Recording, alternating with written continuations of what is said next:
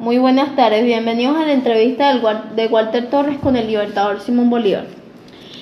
Hoy tengo programado para la entrevista tres preguntas, las cuales diré a continuación. Señor Bolívar, hábleme de su amor imposible.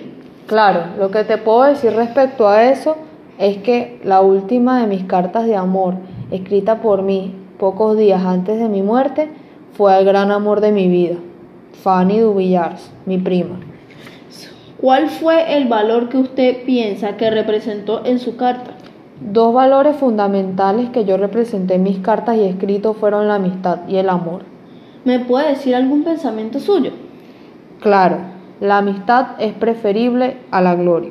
Las ideas del libertador Simón Bolívar se convirtieron a través de los años en el pensamiento liberal republicano que inspiró a muchos líderes a continuar la lucha independentista de América Latina. Gracias por su atención.